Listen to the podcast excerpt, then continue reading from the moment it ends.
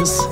Der Konsumententipp auf Radio 1. Präsentiert von comparis.ch, einem führenden Schweizer Internetvergleichsdienst. comparis.ch Viele sind ja schon der Meinung, dass man bei grossen Anschaffungen von gerade ein paar hundert Franken oder sogar tausend Franken oder mehr kosten die Dinger, da kann man so richtig sparen bei den Aktionstagen, die kommen, äh, wie Black Friday und so weiter. Finanzexperte von Comparis, Michael Kuhn.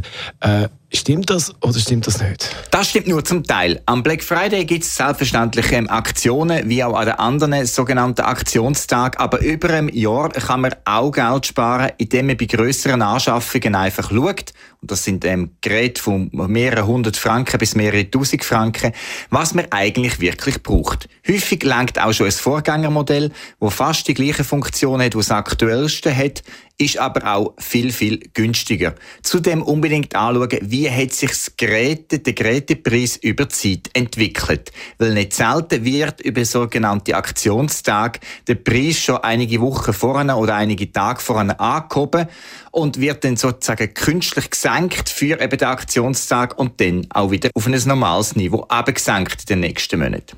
Was muss man sonst nachschauen wie so grosse Anschaffungen? Ja, gerade bei Haushaltsgeräten wie Gefriertrockner oder Kühlschrank oder Wäschetrockner ist natürlich die Energieeffizienz ein grosses Thema.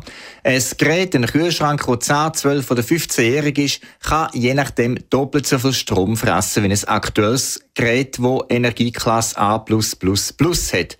Deshalb immer darauf achten, nicht nur was man kaufen und wie viel das kostet, sondern wie gross denn die Kosten auch im Unterhalt sind. Gerade eben bei diesen Grossstrom Verbraucher wie Kühlschrank, Gefriertrockner und Wäschetrockner. Der Finanzexperte von Comparis Michael Kuhn ist das sie.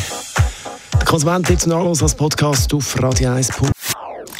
Das ist ein Radio 1 Podcast. Mehr Informationen auf radio1.ch.